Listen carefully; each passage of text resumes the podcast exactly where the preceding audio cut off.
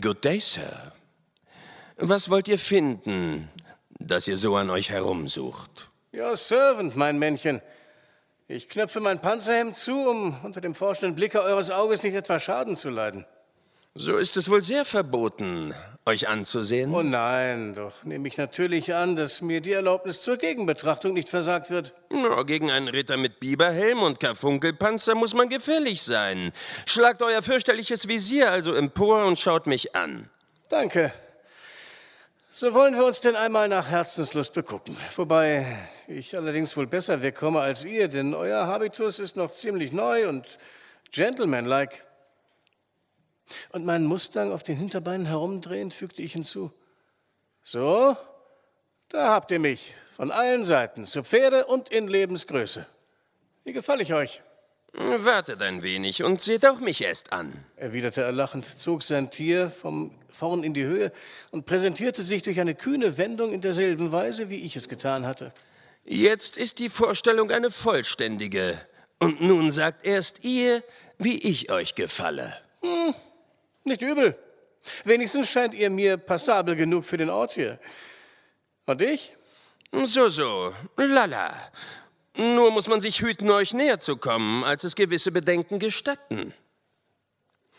Ja, wenn man den Mann nicht rechnet, so ist der Reiter ganz prächtig, meinte sein Begleiter in wegwerfendem Tone, indem er Swallow mit bewunderndem Blicke betrachtete. Ich beachtete diese Beleidigung nicht und entgegnete dem Knaben, der eine für sein Alter außerordentlich gewandte Umgangsform zeigte, Eure Bedenken sind gerecht, Sir, doch ähm, wird mich die Wildnis entschuldigen, in der wir uns befinden. Die Wildnis. So seid ihr wohl fremd hier. So fremd, dass ich bereits einen ganzen Tag lang die richtige Hausnummer vergebens suche. So kommt mit uns, wenn ihr sehen wollt, wie ungeheuer groß diese Wildnis ist. Er wandte sich der Richtung zu, welche ich verfolgt hatte, und ließ sein Pferd vom langsamen Schritte durch alle Gangarten bis zum gestreckten Galoppe übergehen. Swallow folgte mit Leichtigkeit, obgleich wir vom grauenden Morgen an unterwegs gewesen waren. Ja, das brave Tier schien zu bemerken, dass es sich hier um eine kleine Probe handle und griff ganz freiwillig in einer Weise aus, dass der Knabe zuletzt nicht mehr zu folgen vermochte und mit einem Ausrufe der Bewunderung sein Pferd parierte. Ihr seid außerordentlich gut beritten, Sir. Ist euch der Hengst nicht feil? Um keinen Preis, Sir, antwortete ich, verwundert über diese Frage. Lasst das Sir fort. Ganz wie es euch beliebt. Der Mustang hat mich aus so mancher Gefahr hinweggetragen, dass ich ihm mehr als einmal mein Leben verdanke und er mir also unmöglich feil sein kann. Er hat indianische Dressur, meinte er mit scharfem Kennerblick. Wo habt ihr ihn her? Er ist von Winnetou, einem Apachenhäuptling, mit welchem ich zuletzt am Rio Swanka ein weniges zusammenkam. Er blickte mich sichtbar überrascht an.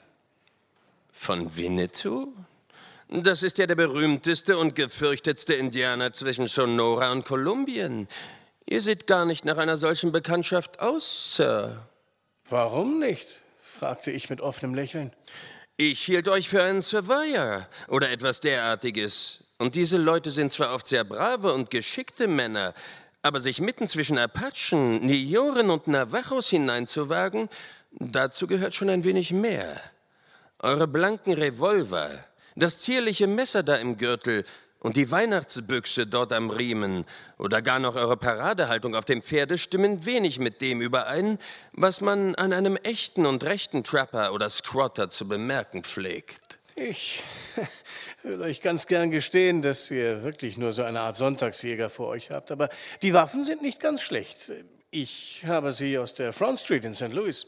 Und wenn ihr auf diesem Felde so zu Hause seid, wie es scheint, so werdet ihr ja wissen, dass man dort für gute Preise auch gute Ware bekommt. Hm, ich meine, dass die Ware ihre Güte erst beim richtigen Gebrauche zeigt.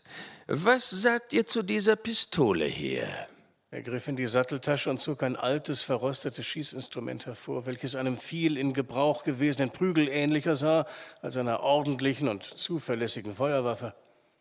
So, das Ding stammt jedenfalls noch von Anno Pocahontas her. Aber es kann für den damit Geübten doch ganz gut sein. Ich habe Indianer oft mit den armseligsten Schießzeuge zum Verwundern umgehen sehen. Dann sagt einmal, ob Sie auch das fertiggebracht haben. Er warf das Pferd zur Seite, schlug im raschen Trabe einen Kreis um mich, hob den Arm und drückte, ehe ich nur eine Ahnung von seiner Absicht haben konnte, auf mich ab. Ich fühlte einen leisen Ruck an meiner kahlhäutigen Kopfbedeckung und sah zu gleicher Zeit die Helianthusblüte, welche ich an die Mütze gesteckt hatte, vor mir niederfliegen. Es schien mir ganz, als wolle der sichere Schütze sich darüber informieren, was von meiner Sonntagsjägerei zu halten sei. Und ich antwortete also auf die ausgesprochene Frage kaltblütig, ich denke, so etwas bringt jeder fertig, obgleich es nicht jedermanns Passion ist, seine Mütze hinzuhalten, da zufälligerweise einmal ein Kopf darunter stecken kann. Schießt also auf einen anderen nicht eher, als bis ihr ihn überzeugt habt, dass ihr mit eurer Pulverspritze für einen guten Schuss zusammenpasst.